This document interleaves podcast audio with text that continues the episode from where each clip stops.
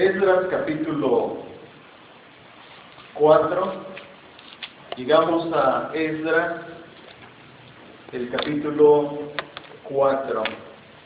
Hemos estado viendo el libro de Esdras últimamente porque es ahí donde el pueblo que retornó de la cautividad se concentró o se está concentrando.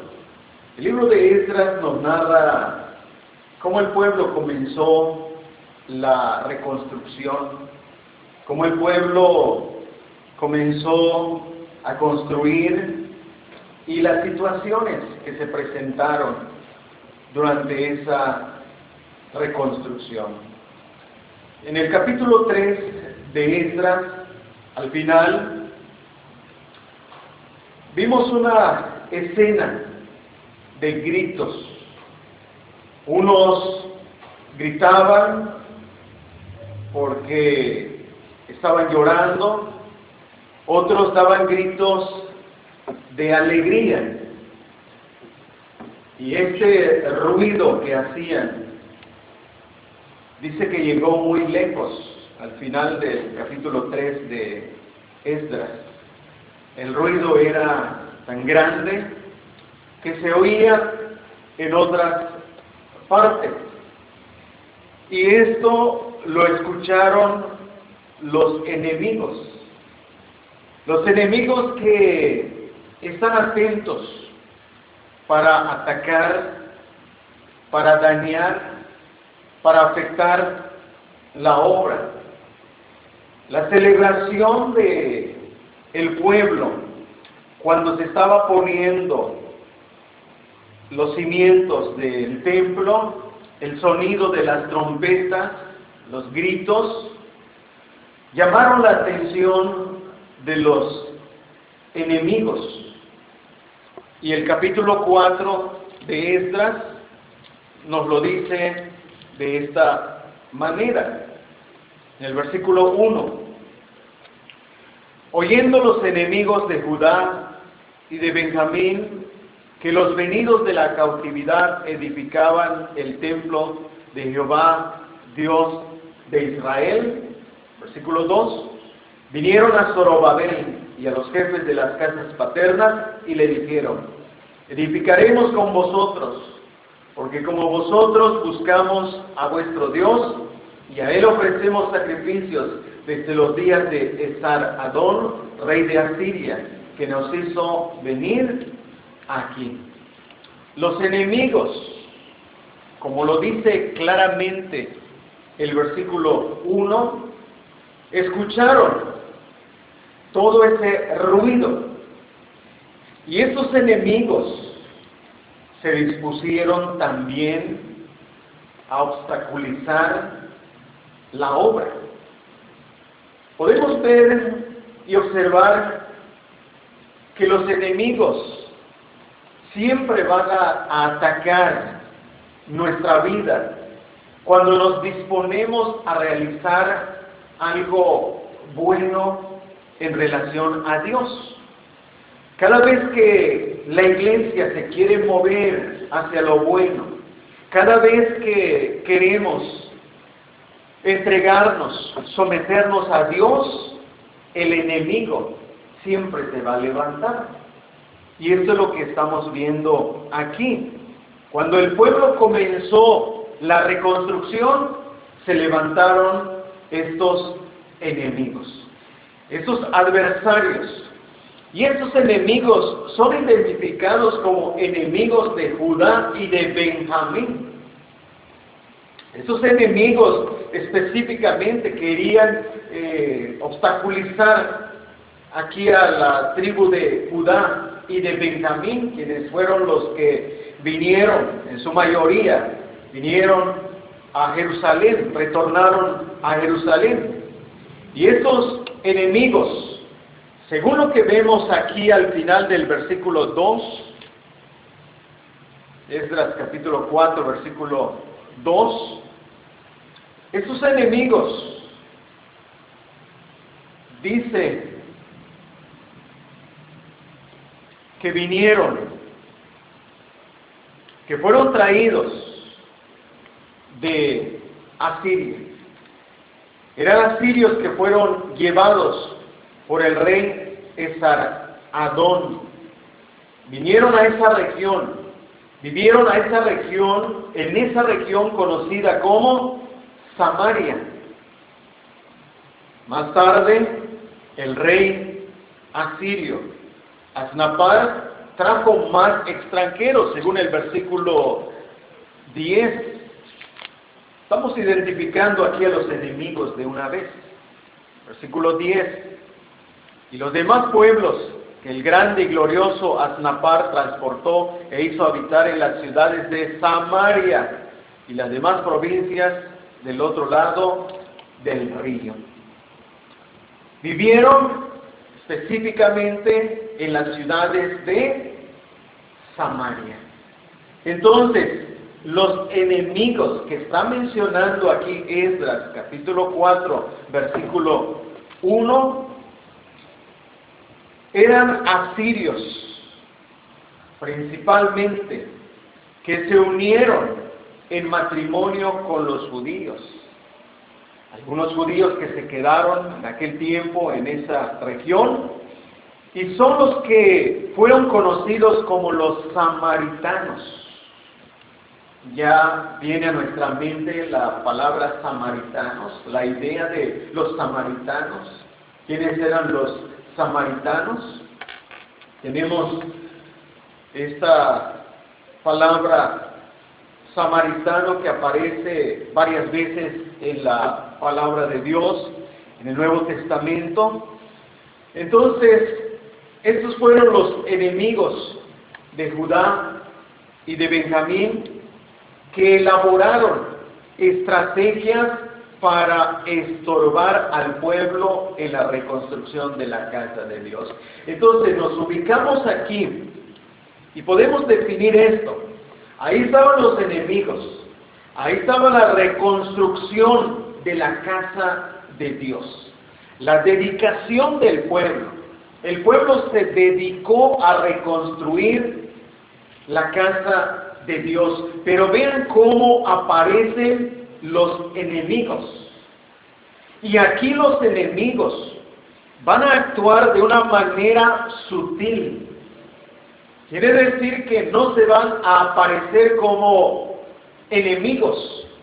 No van a aparecer ahí desafiando al pueblo como si fueran eh, enemigos realmente, sino que se aparecen como amigos.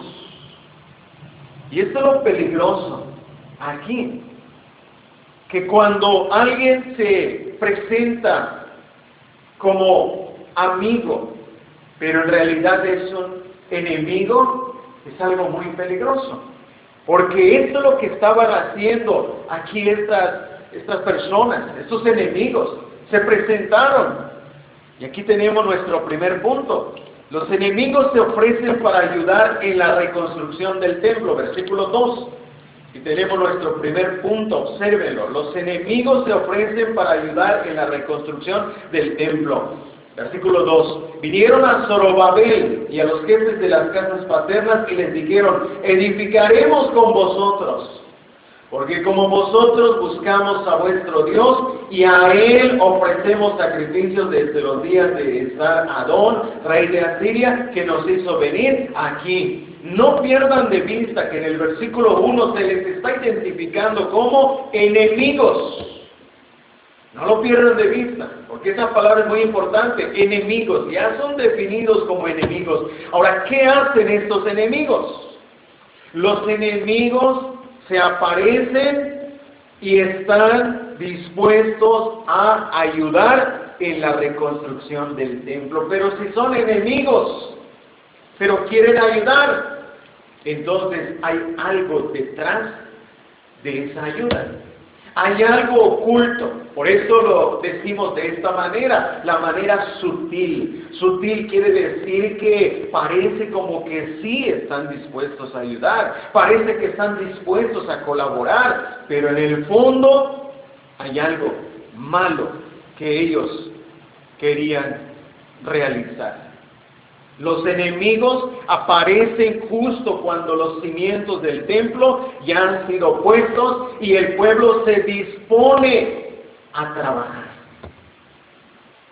No nos debe sorprender que cuando nosotros queremos hacer algo por la obra de Dios o para la gloria de Dios, no nos debe sorprender que aparezcan los enemigos, no nos debe sorprender que nos vengan dificultades, que nos vengan problemas, porque si no lo entendemos, entonces eso nos va a perjudicar.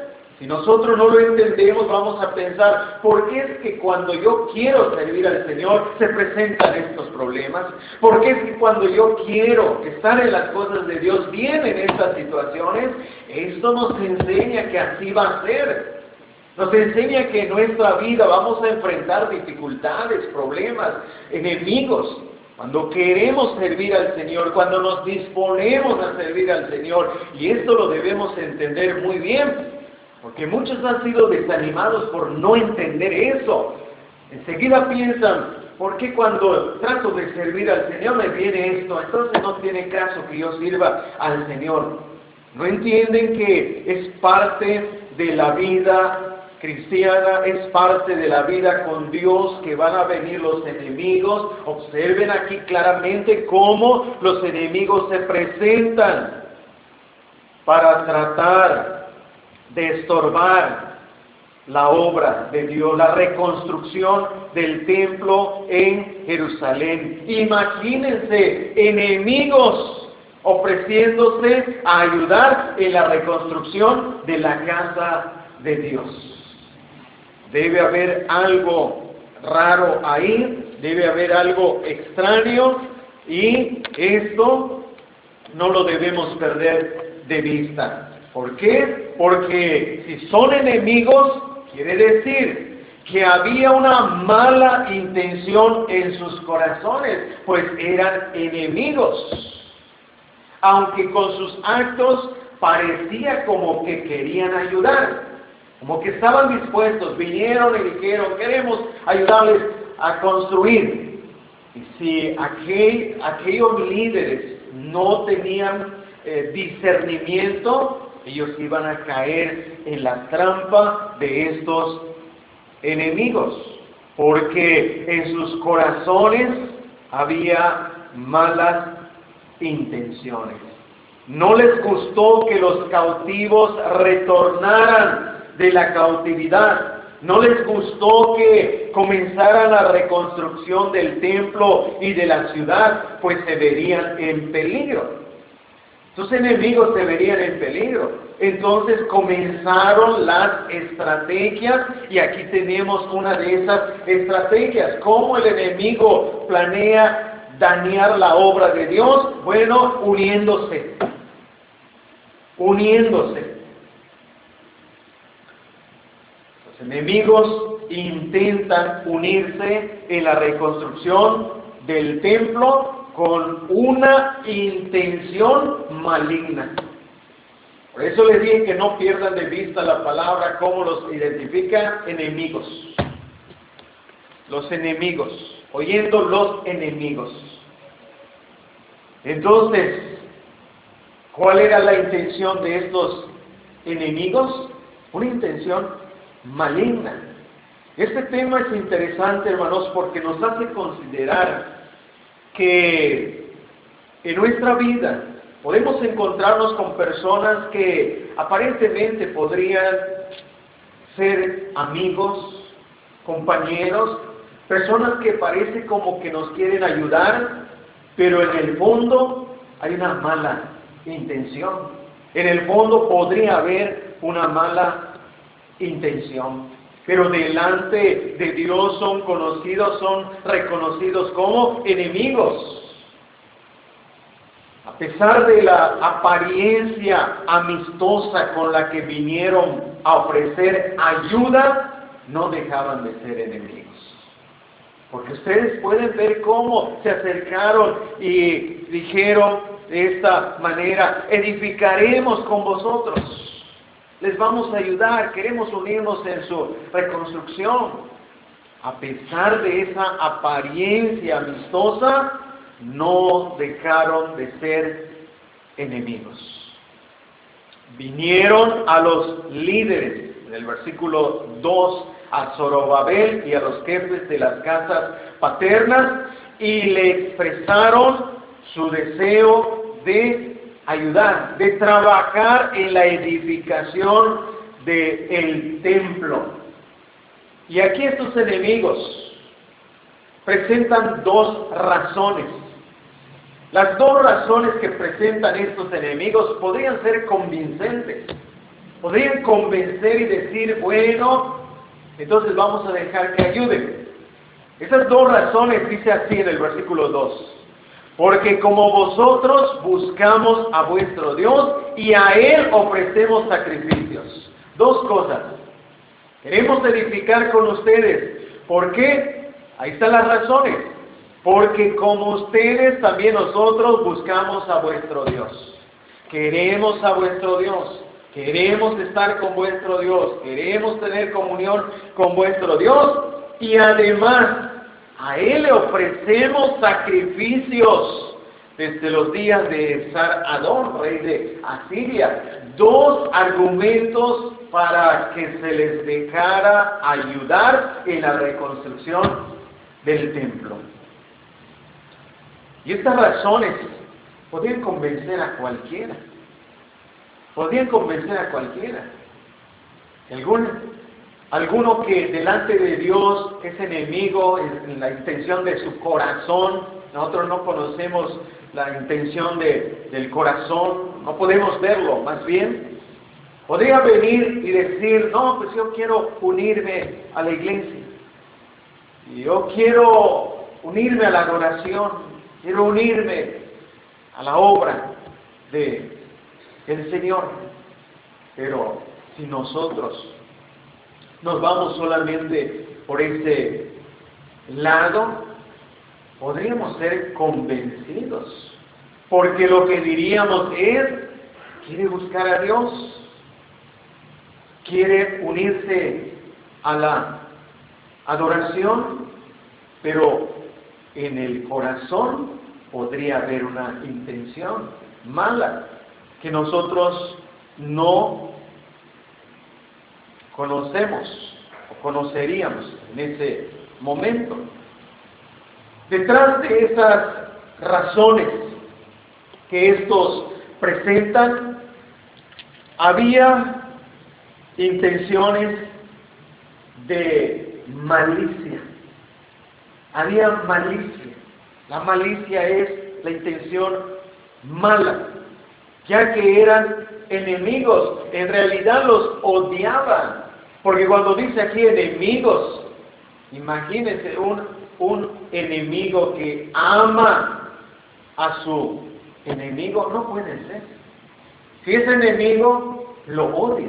Entonces estos en realidad odiaban a los de Judá y a los de Benjamín, quienes estaban trabajando en la reconstrucción del templo. Entonces, querer unirse a la reconstrucción del templo era con una intención mala.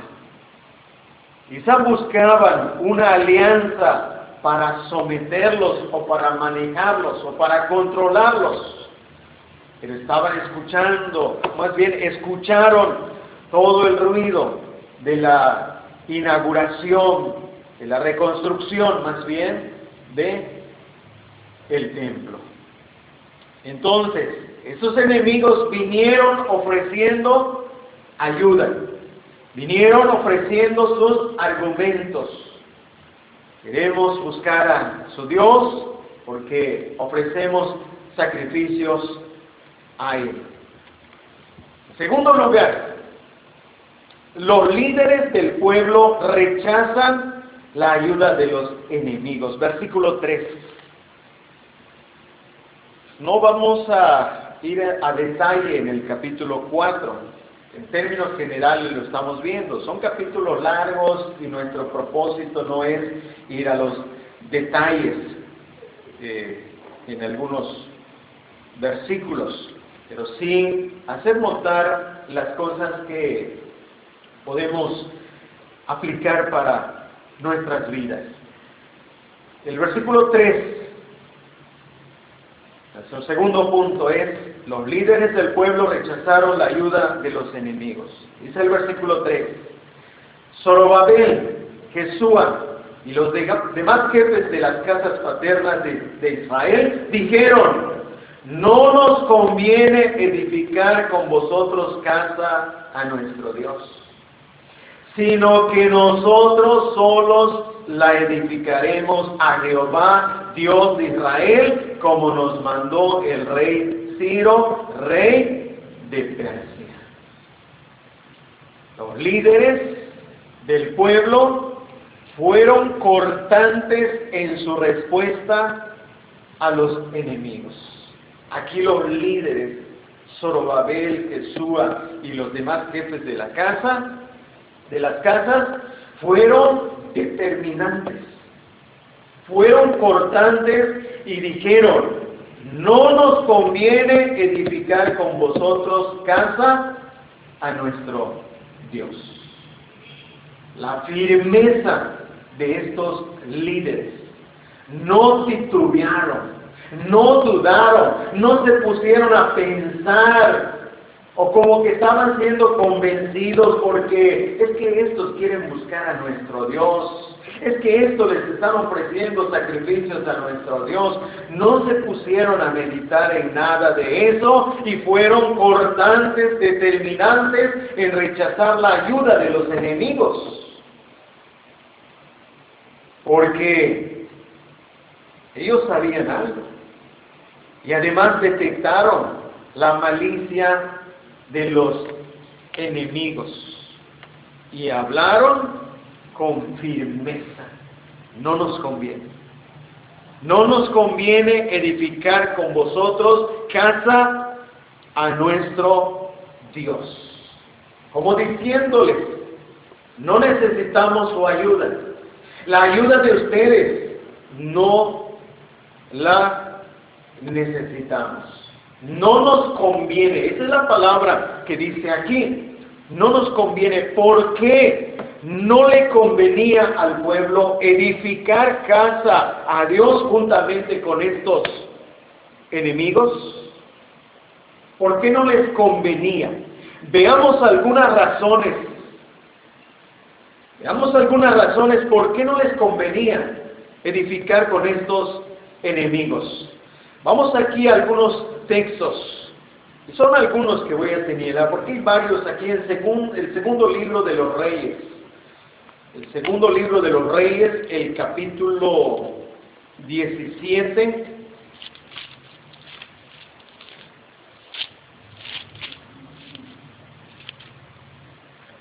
El versículo 24. Voy a señalar los versículos que, que voy a señalar para este punto que estamos aquí considerando. Capítulo 17, segundo de Reyes, primero el versículo 24. Y trajo el rey de Asiria gente de Babilonia. Aquí está la gente que fue traída. Lo leímos ahí. Dice así el 24. Y trajo el rey de Asiria gente de Babilonia, de Cutan, de Abba, de Amar y de Sefarbaim, y los puso en las ciudades de Samaria, en lugar de los hijos de Israel, y poseyeron a Samaria y habitaron en sus ciudades. Versículo 29. Pero cada nación se hizo sus dioses y los pusieron en los templos de los lugares altos que habían hecho los de Samaria, cada nación en su ciudad donde habitaba. Versículo 33. Temían a Jehová y honraban a sus dioses, según la costumbre de las naciones donde habían sido trasladados. Versículo 41. Así temieron a Jehová aquellas gentes y al mismo tiempo sirvieron a sus ídolos.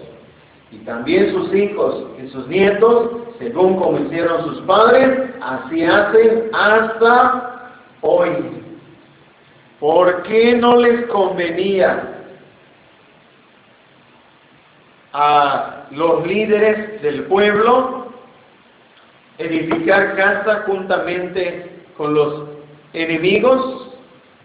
Aquí está la primera razón. Aquí está la primera razón.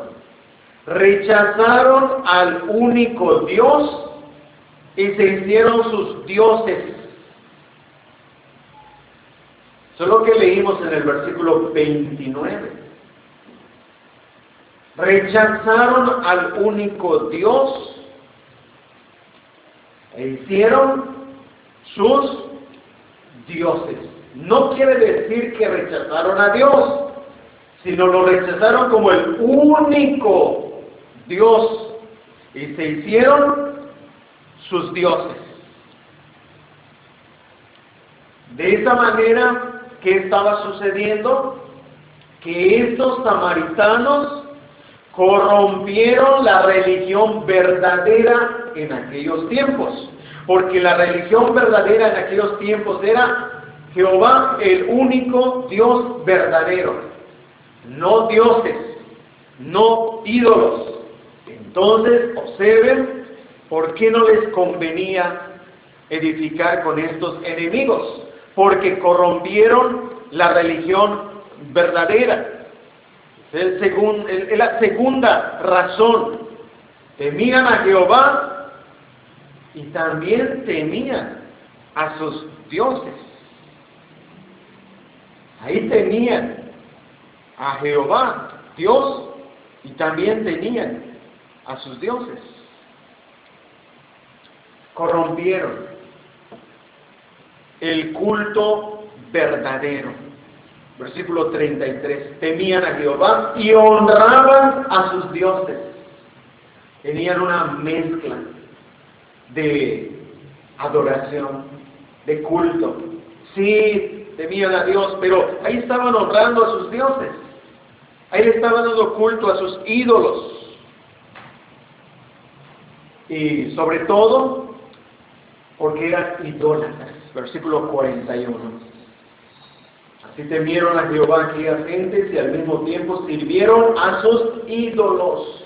Eran idólatras, tenían a sus ídolos y ahí se postraban ante sus ídolos, honraban a sus ídolos. Entonces, ahora entendemos por qué aquí los líderes dicen, no nos conviene edificar con vosotros. Por estas razones y más, al pueblo no le convenía edificar casa a Dios con la ayuda de los enemigos. Por eso los líderes no se dejaron convencer con las medias verdades de los enemigos. Medias verdades que vinieron a ser mentiras. Porque dijeron una parte, pero no dijeron la otra parte. Sí buscamos a vuestro Dios, pero no dijeron tenemos nuestros dioses. Dijeron, le ofrecemos sacrificios, pero no dijeron que también servían a sus ídolos. ¿Y cuál era el riesgo? El riesgo de edificar juntamente con estos idólatras, con estos que tenían a sus otros dioses. Aquí estaba el riesgo que si ellos ayudaban en la reconstrucción del templo, ¿qué es lo que iban a hacer? Bueno, se iban a sentir con derecho de seguir sus prácticas. Nosotros ayudamos aquí en este templo, así que yo voy a seguir mis prácticas. Es decir, voy a reconocer ciertamente al Dios, eh, a Jehová, pero tengo mis ídolos. Yo le voy a dar culto a mis ídolos, voy a servir a mis ídolos. El pueblo podría haber caído en la idolatría, porque ellos se iban a mezclar con el pueblo, se iban a mezclar ahí en el trabajo y sin duda se iban a mezclar en varias cosas. Y había un riesgo de que el pueblo recayera en la idolatría. Por esa razón entendemos por qué los líderes dijeron no nos conviene. ¿Por qué rechazaron esa ayuda? ¿Por qué rechazaron el ofrecimiento de la ayuda en la reconstrucción? El culto al único Dios verdadero podría haberse eliminado. Ya no era solamente al Dios verdadero, ahí estaban también estos idólatras que estaban, que podrían estar invocando a sus otros dioses, dándole culto a sus otros dioses. Por eso los líderes con mucha sabiduría dijeron, no nos conviene edificar casa a nuestro Dios con vosotros. Nosotros solos la edificaremos. Ahí está la confianza y la seguridad de que Dios iba a estar con ellos y no necesitaban la ayuda de los enemigos. Aquí tenemos un gran ejemplo de cómo los líderes deberían actuar, cómo los líderes deberíamos actuar, porque Dios nos levanta.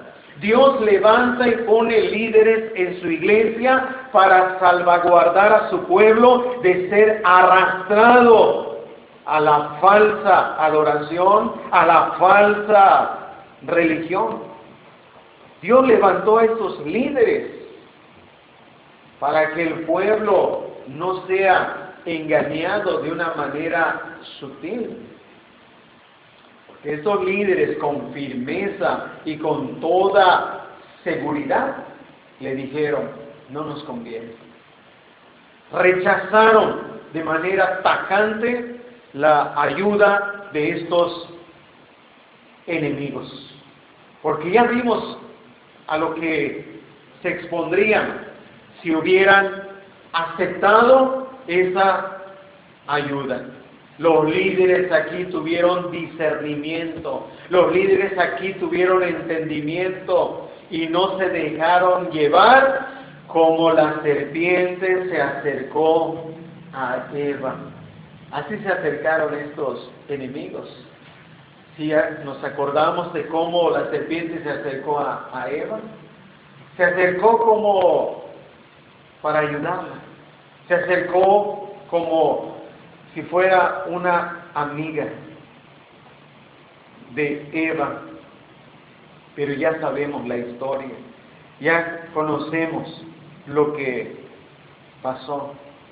Lo interesante aquí es que los líderes estaban de acuerdo en su rechazo a la ayuda de los enemigos. Los líderes se levantaron unidos para rechazar a estos enemigos en su intento de infiltrarse en el pueblo de Dios, en su intento de meterse en el pueblo de Dios para perjudicarlos. Los líderes, el pueblo, no estaban dispuestos a recibir alguna ayuda de los enemigos, por más generosa que sea, por más generosa que sea, no estaban dispuestos a aceptarlo, porque estaba el riesgo de comprometer la verdad de Dios. Porque ya vimos cómo eran estos samaritanos, ya vimos qué prácticas tenían. De ese modo, los líderes evitaron la mezcla con estos enemigos. Evitaron que estos enemigos se mezclaran con el pueblo para introducir sus ideas, para introducir sus prácticas. Entonces, los enemigos, al verse rechazados, buscaron otras estrategias para estorbar la obra de Dios. Y vamos a nuestro tercer punto.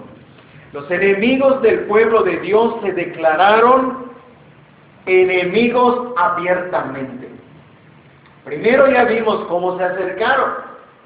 Se acercaron como si fueran amigos. Se acercaron como para ayudar. Pero como se les rechazó, ahora van a demostrar lo que verdaderamente eran. Primero se acercaron a los líderes, versículo 2, ya lo vimos. Primero se acercaron a los líderes y fueron rechazados. Al ver que no lograron nada con los líderes, entonces fueron al pueblo. Versículo 4. Esdras 4, versículo 4. Pero el pueblo de la tierra intimidó al pueblo de Judá y lo atemorizó para que no edificara.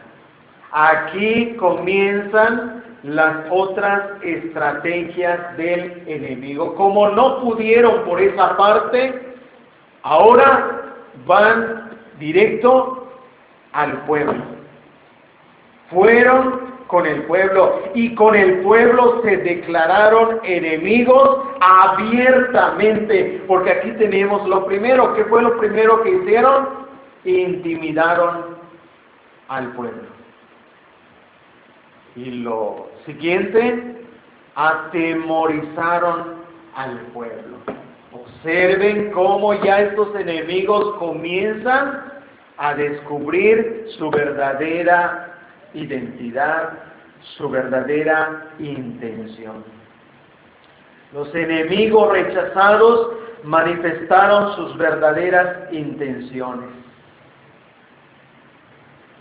Aquí lo estamos viendo, que no era otra cosa que estorbar la obra de Dios. Entonces la ayuda que ellos supuestamente estaban ofreciendo en realidad no era una ayuda.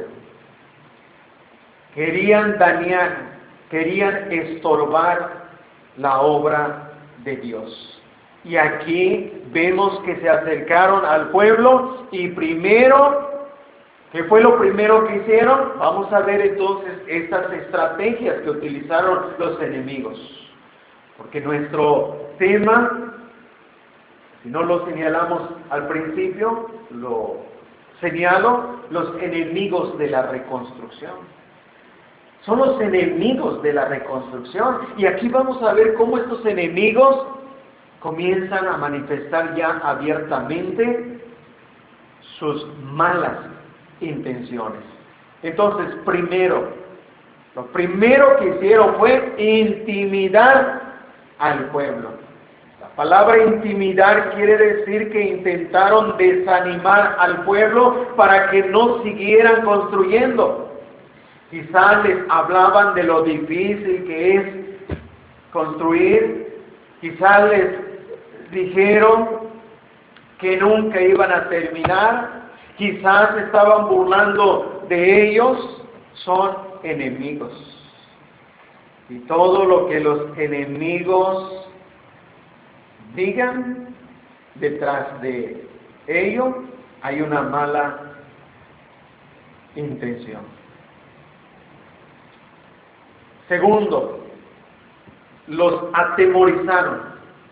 Es decir, atemorizaron al pueblo, sembraron el temor en el pueblo. Quizá los amenazaron los amenazaron con destruir lo que habían edificado o quizá los amenazaron de muerte. Pero ellos estaban buscando la manera de estorbar la reconstrucción de la casa de Dios. Como se trata de la casa de Dios, vean cómo los enemigos están atacando, vean cómo los enemigos están tratando de dañar, de obstaculizar la reconstrucción del el templo. Pero al parecer, el pueblo seguía firme en su trabajo de reconstrucción parece que no le importó la intimidación de estos enemigos. Parece que no les importó que los estuvieran amenazando. No les importó. Ellos siguieron reconstruyendo. Entonces los enemigos utilizaron otra estrategia para impedir la reconstrucción del del templo. Versículo 5. Ahí está la otra estrategia. Sobornaron además contra ellos a los consejeros para frustrar sus propósitos. Está ahí. ¿Cuál fue la otra estrategia para estorbar la reconstrucción de la casa de Dios? El soborno la mordida a los funcionarios del gobierno. Les ofrecieron dinero o les ofrecieron algo para que ellos actuaran en contra de los judíos, para que de alguna manera pudieran obstaculizar la reconstrucción o para que de alguna forma detuvieran la obra. Y esto lo hicieron durante un gran tiempo. Esto lo hicieron durante un tiempo. Estaban sobornando. Cuánta malicia, cuánta maldad de estos enemigos estorbar la, la reconstrucción de la casa de Dios. ¿Hasta qué grado puede un enemigo actuar con tal de dañar al pueblo de Dios? Con tal de dañar la obra de Dios. Esto lo hicieron durante un tiempo hasta que llegaron los sucesores de Ciro y de Darío. Y esto al parecer no funcionó al momento. Ese soborno continuó. Entonces, utilizaron otra estrategia. Y esto lo vemos en el versículo 6. Del 6 hasta el 10, pero especialmente quiero que veamos el versículo 6. Y en el reinado de Azuero, en el principio de su reinado, escribieron acusaciones contra los habitantes de Judá y de Jerusalén. ¿Se dan cuenta del desarrollo de, las actitudes de estos enemigos? Qué interesante es esto. Primero se acercan como amigos para tratar de ayudar en la obra. Son rechazados. Como se les rechazó, Buscaron entonces la manera de afectar al pueblo, de intimidar al pueblo, de atemorizar al pueblo. Y después sobornaron a los funcionarios con tal de que hicieran algo para impedir la reconstrucción de, del templo. Y ahora, ¿qué es lo que hacen? Vienen las acusaciones. Ahora comienzan las acusaciones. Ya que no pudieron de esta manera, ya que no pudieron de esta otra manera, ahora vienen las acusaciones. Cuánta estrategia de los enemigos con tal de ver destruida la obra de Dios. Los funcionarios del gobierno se prestaron para ayudar a los enemigos Porque si seguimos la lectura, dice así el versículo 7, también en días de Artajerjes escribieron Bislán, Mitrídates, Tabeel y los demás compañeros suyos Artajerjes, rey de Persia, y la escritura y el lenguaje de la carta era en arameo. Reún, canciller, y Simsai, secretario, escribieron una carta contra Jerusalén al rey Artajerjes. En tal fecha escribieron Rebún, canciller, y Simsai, secretario, y los demás compañeros suyos, los jueces, gobernadores y oficiales, y los de Persia, de Erech, de Babilonia, de Susa, esto es, los elamitas, y los demás pueblos que el grande y glorioso Asnapar transportó e hizo habitar en las ciudades de Samaria y las demás provincias del otro lado de el río. Los funcionarios también se prestaron para ayudar a los enemigos, porque escribieron la carta donde se presentaron las acusaciones en contra del pueblo judío. Qué lamentable por una parte que estos funcionarios estén prestando para las malas acciones de estos enemigos. Es lamentable cuando alguien se presta para la maldad. Es lamentable cuando alguien se presta para ayudar a hacerle mal a una persona. Pero así está sucediendo. El pueblo de Dios está sufriendo oposición de parte del enemigo. El enemigo está estorbando en la obra que ellos están realizando. El contenido de la carta. Y simplemente quiero mencionar aquí algunas cosas para que vean el contenido de, de, esta carta. En el versículo 11 dice, y esta es la copia de la carta que enviaron al rey Artajerjes. Y ahí nos dice lo siguiente, pero quiero señalar aquí algunas cosas, del versículo 12 al versículo 15. Primero, la carta era una carta maliciosa. Era una carta maliciosa, porque decía, sea notorio al rey que los judíos que subieron de ti a nosotros vinieron a Jerusalén y edifican la ciudad rebelde y mala. Era una carta, en primer lugar, maliciosa. están llamando una ciudad rebelde y mala. Cuando alguien quiere acusar a alguien, a otra persona, va a resaltar estas cosas va a resaltar lo malo, va a resaltar lo negativo. Son acusaciones maliciosas. En el versículo 13, ahora sea notorio al rey, si aquella ciudad fuere reedificada, los muros fueren levantados, no pagarán tributo, impuesto y rentas, y el erario de los reyes será menoscabado. Cizaña.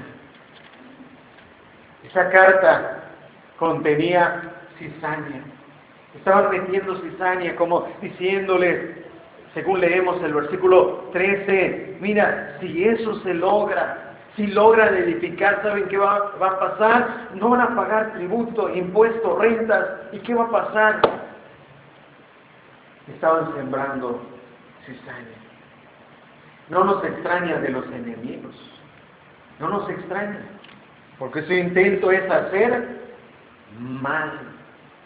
Y era una carta mentirosa.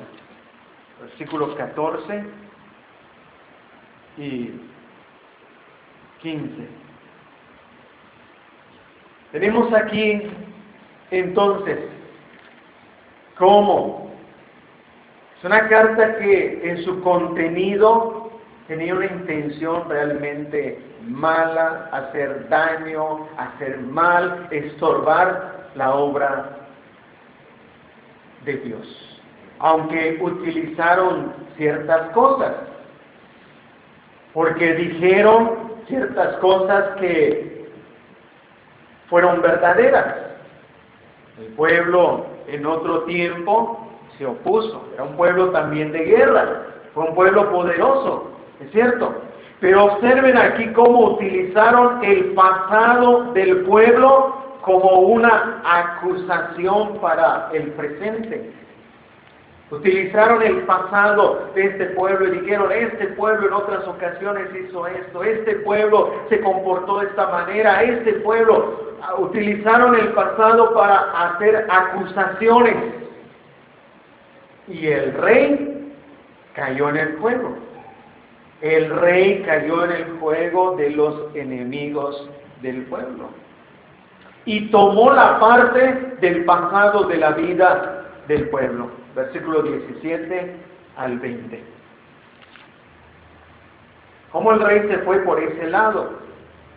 ¿Cómo es que nuestra tendencia humana, cuando nos cuentan algo de alguna persona, nuestra tendencia es como ir por lo, por lo malo? Sobre todo si es eh, una persona que no nos agrada, una persona que no nos cae bien, lo primero que vamos a hacer es irnos por el lado negativo, malo de aquella persona.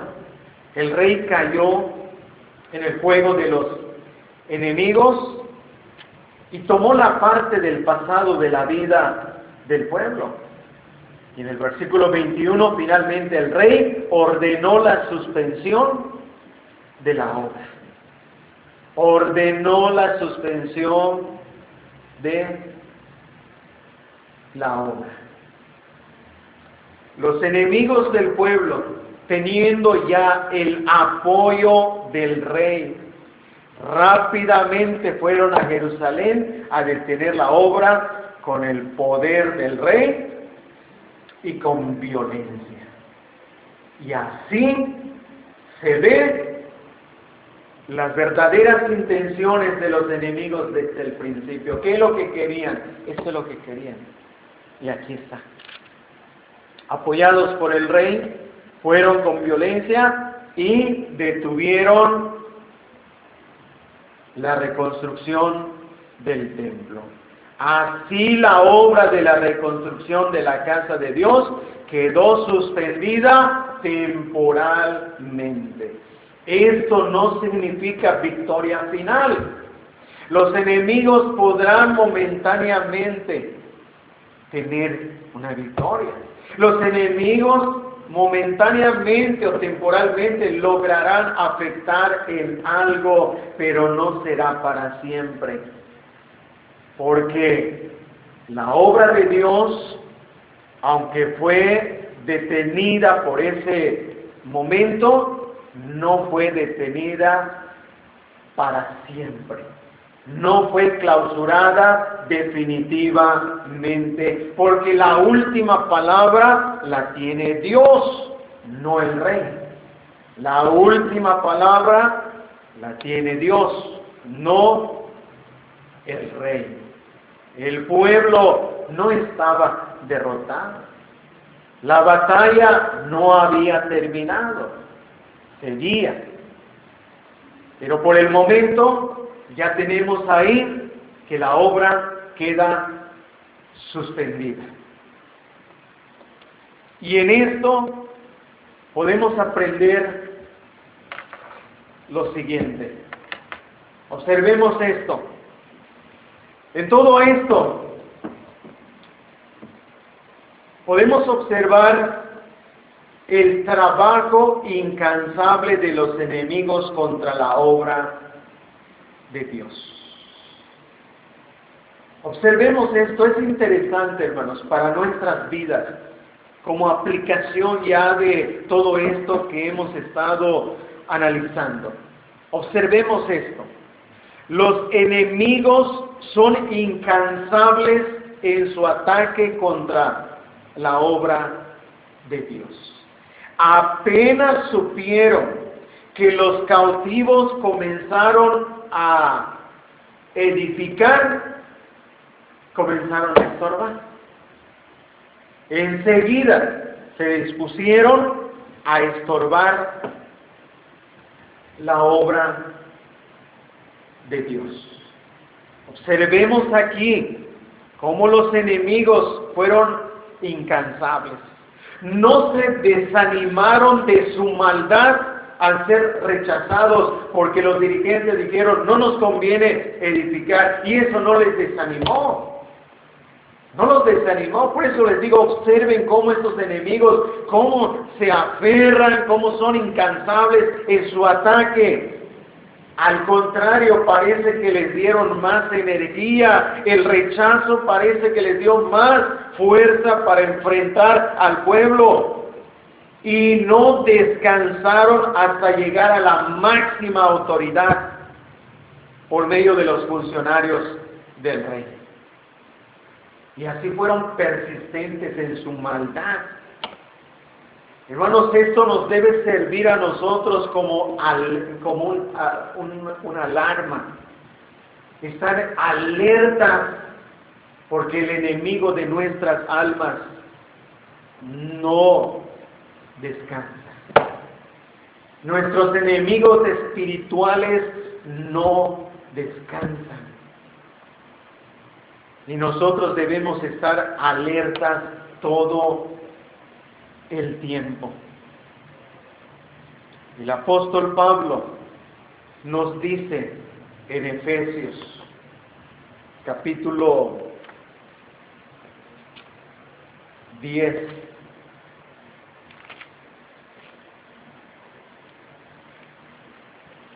versículo, más bien 10 del capítulo 6 de Efesios. Por lo demás, hermanos míos, fortaleceos en el Señor y en el poder de su fuerza. Vestíos de toda la armadura de Dios para que podáis estar firmes contra las acechanzas del diablo. Porque no tenemos lucha contra sangre y carne, sino contra principados, contra potestades, contra los gobernadores de las tinieblas de este siglo, contra huestes espirituales de maldad en las regiones celestes debemos estar vestidos de toda la armadura de Dios, debemos estar protegidos porque los enemigos siempre nos atacarán. Los enemigos siempre se opondrán. Los enemigos estarán continuamente tratando de estorbar nuestra vida espiritual. Tenemos lucha tenemos lucha, hay una lucha, hay una guerra, hay una batalla y los enemigos no descansan. Los enemigos son espirituales, gobernadores de las tinieblas de este siglo, huestes espirituales de maldad en las regiones celestes. Esto que le pasó al pueblo es un ejemplo para nosotros hoy día como iglesia para que nosotros estemos preparados, estemos alertas en contra de los ataques del enemigo, porque como hemos visto, el enemigo no descansa. El enemigo no tiene descanso, es incansable sus ataques. Buscaron de alguna manera dañar al pueblo, buscaron otra manera, buscaron otra estrategia. Y finalmente pueden ver cómo detuvieron por el momento la reconstrucción de, del templo. Por otra parte, lo que nosotros también podemos observar aquí es que el pueblo también manifestó características notables que nosotros deberíamos imitar. Primero, comprometidos con el trabajo en la obra de Dios. Ellos se dedicaron a la reconstrucción del templo. Ellos se dedicaron al trabajo en la obra de Dios. Y aunque vinieron los enemigos, los enemigos por el momento no les causaron estorbo. Ellos siguieron trabajando. Ahí estaban los enemigos amenazándolos. Ahí estaban los enemigos atacándolos. Pero ellos no les hicieron caso. Ellos siguieron en su trabajo, se mantuvieron firmes y fieles en la obra de la reconstrucción del templo. Nosotros no nos debe importar los ataques de los enemigos. Nosotros debemos estar firmes, fieles en la obra del Señor. Sigamos firmes y fieles.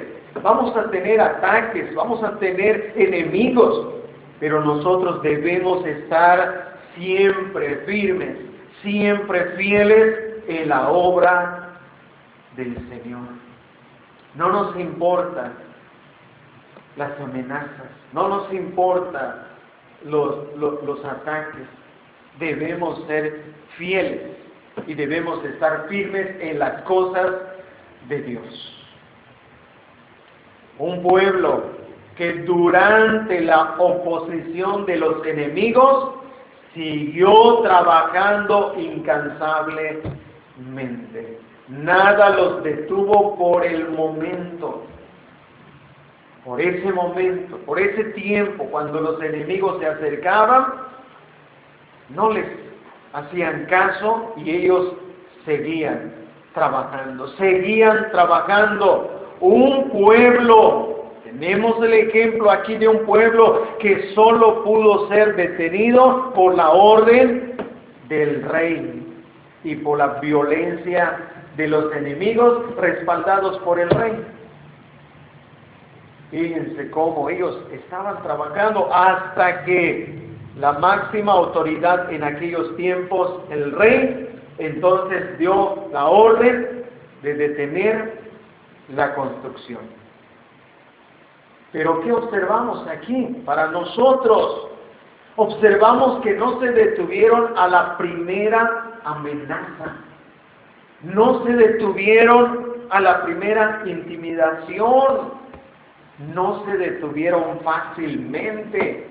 Los enemigos tuvieron que recurrir a una cosa, a otra cosa, a otra estrategia para poder detenerlos. Un pueblo que no se detiene fácilmente, así debemos ser nosotros hoy día, hermanos. Que no nos detengamos fácilmente, que no seamos fáciles de, de vencer, fáciles de detener, Seamos persistentes, persistentes, luchemos hasta lo máximo. Que no seamos fáciles, hermanos. Que escuchamos algo ahí, ah, como que ya van a cerrar las reuniones. Entonces lo escuché, ya no voy. Somos fáciles. Somos fáciles de desanimar. Somos fáciles de derrotar. Nos derrotan fácil, hermanos. Escuchamos ahí una queja, una murmuración de alguien en contra de nosotros. Ya nos desanimamos. Somos fáciles, hermanos. No seamos así. Tenemos el gran ejemplo de este pueblo que ante amenazas